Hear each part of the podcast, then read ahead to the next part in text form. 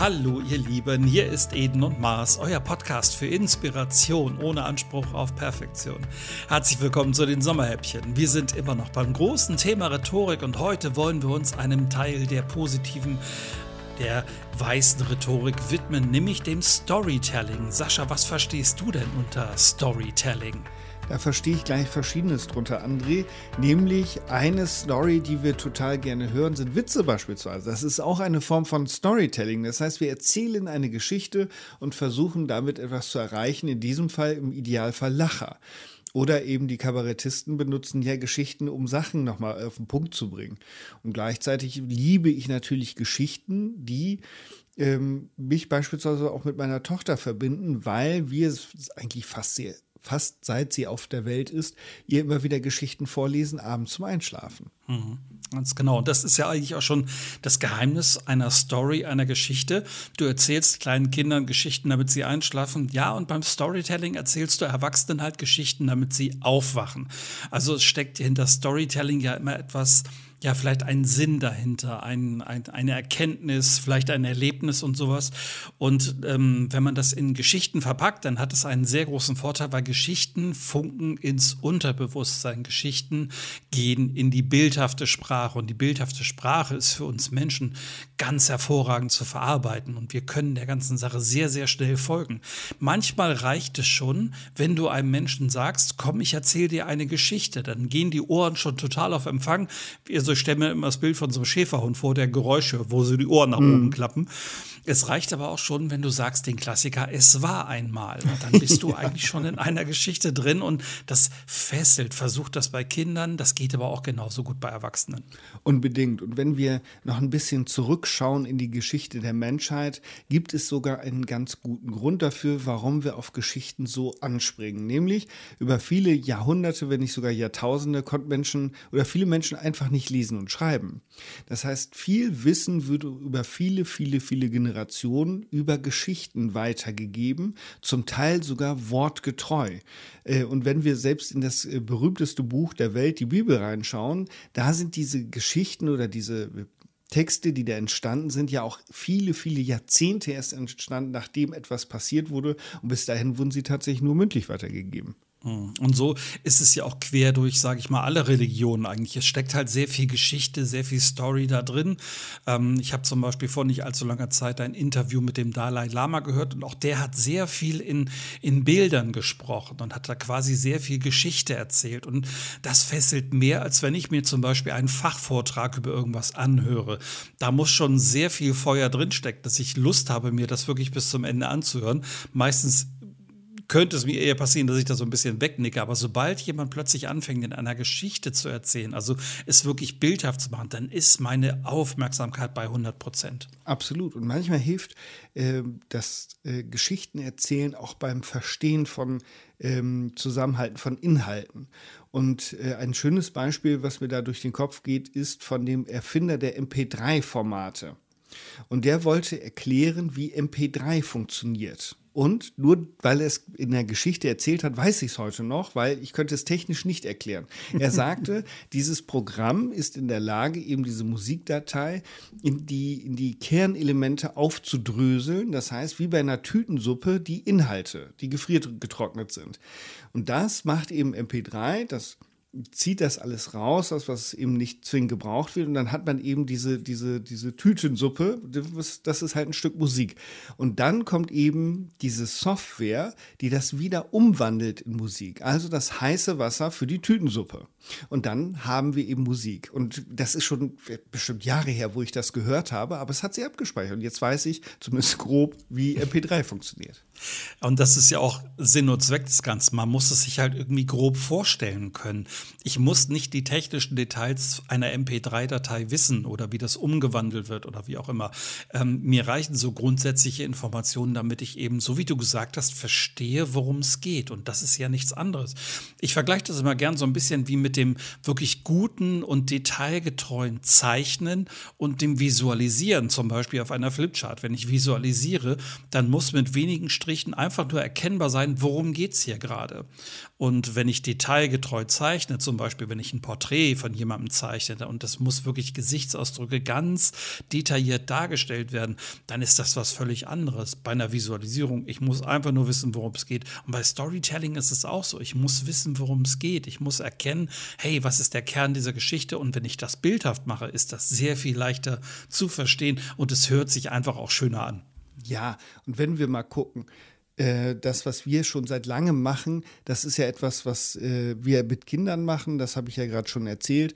Äh, ich lese abends meiner Tochter vor. Und je älter jemand wird, desto mehr verändert sich das. Ich habe sehr viel Wissen und auch sprachliche Begabung durchs Lesen bekommen, weil das regt die Fantasie an. Und wenn wir älter sind, wenn wir erwachsen sind, äh, hört das Geschichten hören oder lesen oder schauen ja nicht auf, sondern es verändert sich nur. Und irgendwann kam dann das Fernsehen. Und das hat uns natürlich, was das Thema Storytelling anbelangt, also mit, mit einem reichhaltigen Angebot versorgt. Manchmal auch nicht so reichhaltig, aber überwiegend. Wir gucken in die Stories, weil es gibt ja meistens so einen, so einen roten Faden, der sich durch alle großen Stories durchzieht.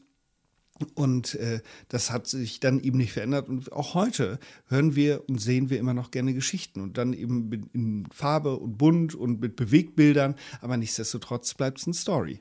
Mhm. So finde ich das zum Beispiel bei der Sendung mit der Maus. Diese kleinen Episoden, die die Maus und der Elefant erleben, sind ja auch nichts anderes als kleine Geschichten, die kann man erzählen, man kann sie aber auch in wenigen Bildern darstellen. Und Storytelling macht quasi ein kleines Kopfkino und sorgt dafür, dass ich eine Geschichte mir wirklich vorstellen kann. Und ähm, normalerweise ist es auch so, dass ein Storytelling so aufgebaut ist, dass es mich mitnimmt. Ähm, eine gute Geschichte nimmt mich mit, die holt mich rein, die fesselt mich vielleicht ein Stück und das vielleicht sogar schon ab dem ersten Moment. Ja, das ist tatsächlich so. Also eine gute Geschichte emotionalisiert im Idealfall. Das heißt, sowohl auf der Ebene des Humors beispielsweise, als auch äh, in der Rührung, in der Emotionalität, äh, begeistert seine Mitfiebern beispielsweise. Und wenn ich eine gute Story habe, dann bekomme ich möglichst viele Emotionen da auch untergebracht. Also im Idealfall kann ich sogar jemanden damit begeistern oder binden an eine Geschichte, weil ich ihm dann eben diese Geschichte erzähle und der andere die Möglichkeit hat, emotional anzudocken. Und da gibt es ja verschiedene Möglichkeiten, Möglichkeiten, das zu tun. Häufig gibt es ja so ähm, versteckte Helden einer Geschichte. Und wir können uns mit diesen versteckten Helden einer Geschichte meistens gut identifizieren, weil wir uns da wiederfinden, dass wir sehen, ah nee, das ist nicht der große, schöne, muskulöse Mensch, der das dann eben einfach kann, sondern das ist vielleicht jemand wie bei Herr der Ringe, ein ganz unscheinbarer Mensch, der auf einmal das, äh, die Bürde bekommt, äh, das Überleben der Menschheit zu sichern. Und da können wir uns natürlich eher mit identifizieren, wenn jemand damit auch noch hadert mit der Aufgabe und dann aber trotzdem mutig losgeht und dann die Welt rettet. Mhm.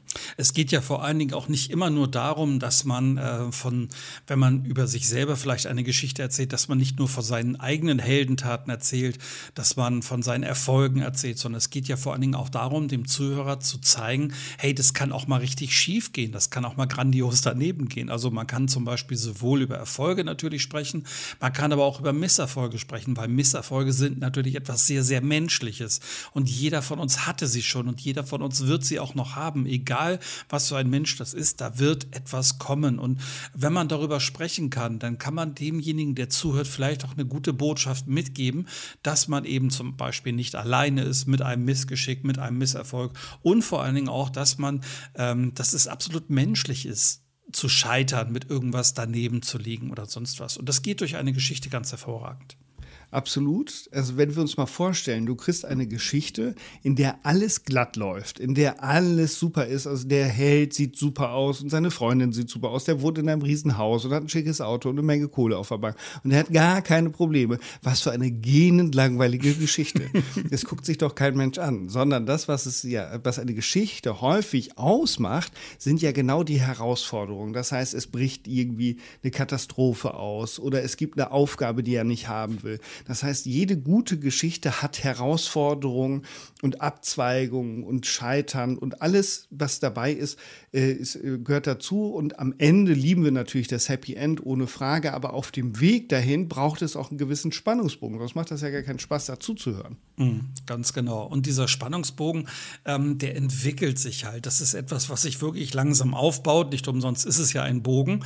Ähm, und der Zuhörer fiebert dann irgendwann auch diesem Moment entgegen, wo dann auch die diese Auflösung kommt. Und diese Auflösung kann sehr, sehr häufig ein Aha-Erlebnis sein. Aber ich muss es natürlich auch entsprechend erzählen. Ähm, nicht überdramatisch, ähm, sondern ich muss es halt nur entsprechend rüberbringen. Vor allen Dingen auch in einer ruhigen Stimmlage. Ich muss es ähm, ein Stück weit auch enthusiastisch an einigen Stellen rüberbringen. Also da darf man gern mit der Stimme so ein bisschen spielen. Wenn ich einem Kind zum Beispiel vorlese und ich äh, lese vor, dass da ein großer brauner Bär ist oder so, dann kann dieser braune Bär keine Fistelstimme haben, sondern der braucht dann eine tiefe, brummbärige Stimme. So muss der dann auch klingen. Und dann ist das Kind natürlich auch total baff und sitzt da und, oh, und fiebert mit und hat diesen Bären quasi dann vor dem, vor dem geistigen Auge. Absolut. Also das ist natürlich sowieso schön, weil äh, wenn ich etwas authentisch dann auch noch erzähle, und das kann ich natürlich machen, auch wenn ich individuell unterwegs bin und ich möchte mich beispielsweise bei jemandem vorstellen, dann kann ich natürlich sagen, ich gebe ein Beispiel von mir. Ähm, wenn man mich fragt, was mache ich eigentlich so beruflich, und da erzähle ich gerne eine kleine Geschichte, äh, wie sehr ich meinen Job eigentlich mag. Und zwar ist das folgende Geschichte. Ich habe einmal bei uns über den Bundesverband eine Fortbildung gemacht zum Thema selbstorganisiertes Lernen.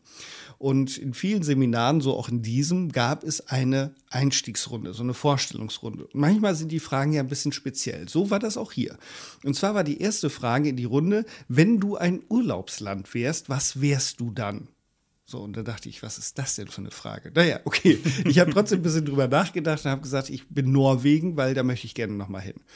Und dann war die zweite Frage, wenn du in diesem Urlaubsland irgendeinen Traumjob machen können dürftest. Ohne dass es wichtig ist, wie viel Geld du verdienst oder ob du überhaupt Geld damit verdienst, sondern es geht nur darum, dass du da Bock drauf hast, dass du Spaß dran hast. Was würdest du dann machen?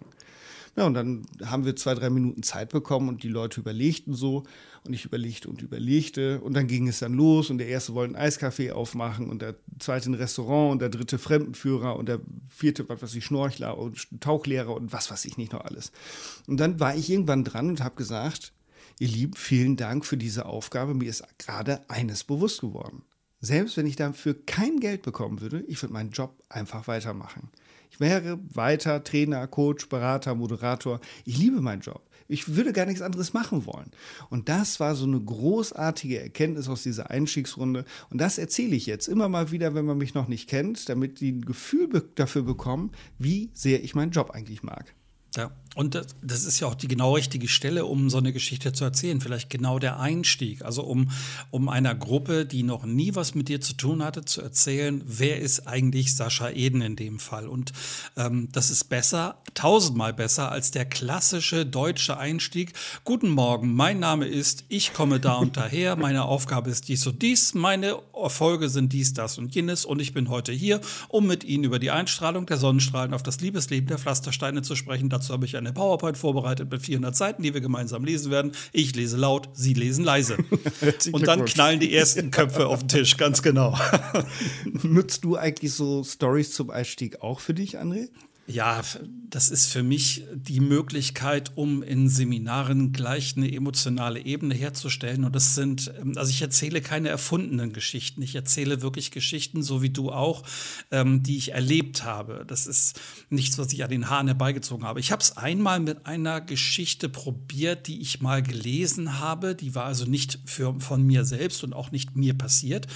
Ähm, und äh, das habe ich dann versucht, mal als Einstieg in ein Seminar zu nutzen. Und dann habe ich, wie soll ich das sagen, emotional ebenerdig angelegte Reaktionen darauf hinbekommen. Und dann habe ich das meiner Frau erzählt und sagt sie auch, es ist ja auch völliger Quatsch, diese Geschichte, die kann, die kann für dich nicht funktionieren, weil sie nicht mit dir zusammenhängt.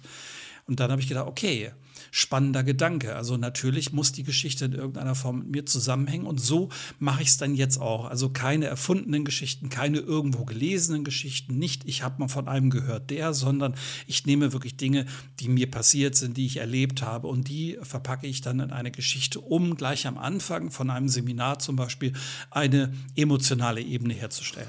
Hm. Hast du da vielleicht sogar ein kleines Beispiel für uns, lieber André? Das klingt jetzt auch fast überhaupt gar nicht abgesprochen irgendwie. Das bietet sich gerade dazu an. Ja, ja, ja. Also ähm, mir fällt da spontan ein Seminar ein, das ich vor nicht allzu langer Zeit mit Auszubildenden gegeben habe. Und es ging um ein ähm, Training mit der Kundenkommunikation. Und ähm, ich habe dann auch eine Geschichte am Anfang erzählt, ähm, um, sage ich mal, das Thema ein Stück mit zu verpacken, um mich dabei auch ein Stück mit ins Bild zu holen, wer ich denn eigentlich bin. Und ja gut, ich erzähle die Geschichte einfach sehr gerne mal. Hau rein. Ich stehe in der Kundenhalle am Kopierer. Ungefähr 20 Meter Luftlinie ist der Empfang. Und dort winkt mir eine kleine Auszubildende zu, die ich vor nicht allzu langer Zeit im Seminar kennengelernt habe.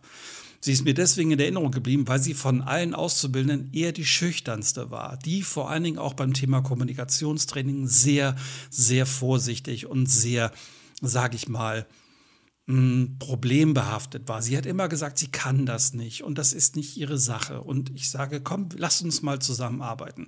Und nun sehe ich diese Auszubildende an der Information sitzen. Die Türen gehen auf, die ersten Kunden kommen rein und ich sehe, während ich dort am Kopierer stehe, dass ein älterer Herr die Kundenhalle betritt. Und ich weiß nicht, ob du das schon mal gesehen hast, wenn einem Menschen die Halsschlagader zu platzen droht. Dieser ältere Herr baut sich vor dieser jungen Auszubildenden auf und brüllt sie an. Und jeder von uns weiß, wie es ist, wenn man mal richtig angebrüllt wird. Dieser ältere Herr brüllt, weil offenbar irgendwas schiefgelaufen ist. Und irgendwann kann er nicht mehr brüllen, weil er außer Atem ist. Und diese Auszubildende stand dort, hat sich mit ihm auf Augenhöhe begeben und ich habe gedacht, na, musst du jetzt einschreiten? Auf der anderen Seite habe ich gedacht, nein. Sie hat's gelernt. Kämpf. Und sie hat gekämpft. Sie stellt sich diesem älteren Herrn gegenüber, wartet, bis er Luft holt, bis er richtig außer Atem ist, lässt ihn Dampf ablassen und sagt dann zu ihm, es tut mir so leid, dass irgendwas offenbar richtig falsch gelaufen ist. Kommen Sie bitte mal mit, ich besorge Ihnen erstmal eine Tasse Kaffee und dann gucke ich, dass Ihnen irgendjemand helfen kann. Und das fand ich so großartig. Diese Geschichte erzähle ich so gerne, einfach weil diese, diese junge Auszubildende, dieser, ja, wirklich erstes Ausbildungsjahr, noch nicht großartig viel gelernt natürlich zu dem Zeitpunkt, einfach so toll reagiert hat und vor allen Dingen auf eine Art und Weise reagiert hat, wie sie es selber vorher gar nicht für möglich gehalten hat eine wunderschöne Geschichte und mir als Trainer geht natürlich das Herz auf, wenn ich so eine Geschichte höre, weil das ist, da ist so viel drin, da ist so viel drin in dieser wunderbaren Geschichte und das zeigt nochmal ganz eindrucksvoll, wenn wir da jetzt eine erfahrene Kollegin oder einen erfahrenen Kollegen gehabt hätten, der hätte wahrscheinlich ein ganz langes Gespräch mit dem Herrn geführt, an, an, der Information. Die hat das so perfekt gelöst. Also es ist ein Träumchen. Ja, absolut. Fand ich auch. Und letzten Endes ist dabei noch was anderes rausgekommen. Das hat sie mir später nämlich erzählt. Sie ist dann nochmal zu mir gekommen, hat gesagt, du hast das ja auch mitbekommen. Ähm, der war am späteren Tag nochmal da. Und dann hat er mir eine Packung Merci mitgebracht und hat gesagt, es tut ihm leid, dass er mich so angebrüllt hat. Und er entschuldigt sich vielmals dafür und er findet es toll, dass ich so gut mit ihm umgegangen bin. Und das ist für mich jetzt wieder so ein schönes schönes Happy End hinten dran, weißt du? Mhm. Nochmal so ein, so ein Gimmick nochmal extra hin. Ja, es ist eine großartige Geschichte. Und anhand dieser Geschichte, André, kannst du halt im Seminar wunderbar das Thema Reklamationen, Beschwerden, Umgang mit schwierigen Kunden, das mhm. kannst mhm. du wunderbar als roten Faden nehmen und sehen, gucken, was ist hier denn alles richtig gelaufen, was hat hier denn alles gut geklappt. Und das ist einfach schön. Und das ist zusätzlich, und das haben wir ja vorhin schon gesagt, es rührt auch an, weil eben diese kleine Auszubildende, die offensichtlich noch sehr jung ist und selber sehr unsicher sich präsentiert hat, eben genau diese Herausforderung hatte. Das ist ja das, was wir vorhin gesagt haben. Wir brauchen eine Heldin in diesem Fall und dann brauchen wir ein Problem und das war der ältere Herr in diesem Fall. Und dann braucht es eben diese Herausforderung und dann gucken alle und zittern, so wie du selber ja in der Geschichte auch mit. Kriegt sie das alleine hin? Braucht sie noch Unterstützung? Und sie hat es bravourös selber gemeistert.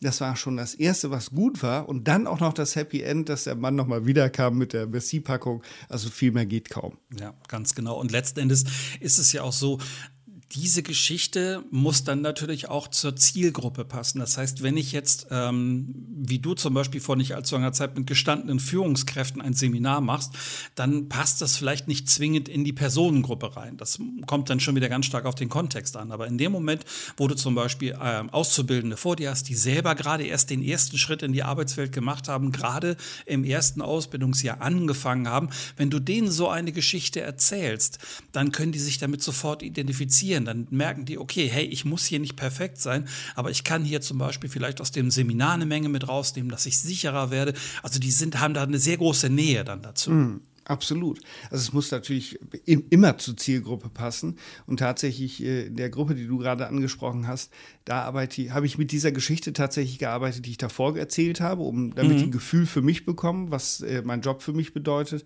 Und da arbeite ich tatsächlich eher mit, mit ähm, Zitaten und äh, Sinn, Sinnbotschaften, wie beispielsweise ein Zitat, was ich gerne verwende, ist, äh, kein Plan übersteht den ersten Feinkontakt, aber ohne äh, Plan überstehst du den ersten Feinkontakt nicht. Mhm, sehr gut. Ja, und das ist von Moltke, hat mir jetzt eine Teilnehmerin gesagt. Das habe ich jetzt, jetzt habe ich das abgespeichert. Äh, und damit kann man dann auch wunderbar arbeiten. Ach, ein schönes Thema. Ich glaube, André, das müssen wir zu gegebener Zeit, das nicht, das müssen wir, aber das dürfen wir zu gegebener Zeit nochmal vertiefen, oder? Auf jeden Fall. Liebe Hörerinnen, lieber Hörer, vielleicht hast du da für dich jetzt schon ein bisschen was mit rausnehmen können. Vielleicht bist du in einer ähnlichen Situation, dass du auch hin und wieder mal vielleicht vor Gruppen sprechen musst. Dann kannst du eine sehr positive Sprache benutzen, indem du zum Beispiel das Storytelling so ein bisschen mit einbaust. Natürlich geht es vielleicht in bestimmten Situationen auch um Zahlen, Daten und Fakten, ganz klar, aber die kann man halt sehr positiv verpacken und man kann die Leute dafür öffnen, sich jetzt Zahlen, Daten und Fakten anzuhören. Genau. Also, wenn du tatsächlich auch so was ganz Sachliches, Nüchternes hast wie ZDF, Zahlen, Daten, Fakten, überlege immer mal, was haben diese Zahlen, Daten und Fakten mit dem Leben deiner Zuhörerinnen und Zuhörer zu tun. Und dann kommst du schon auf ganz kreative Ideen. Für den Moment wünschen wir dir eine richtig gute Zeit, sodass du nach der Sommerzeit auch richtig schöne Stories erzählen kannst. Wir sind da sehr gespannt. Vielleicht hast du ja Lust, uns eine von den Stories dann zu schreiben oder mitzuteilen. Wir freuen uns darauf, euch wiederzuhören. Bis nächste Woche. Macht's gut, eine tolle Zeit für euch und tschüss. Ciao.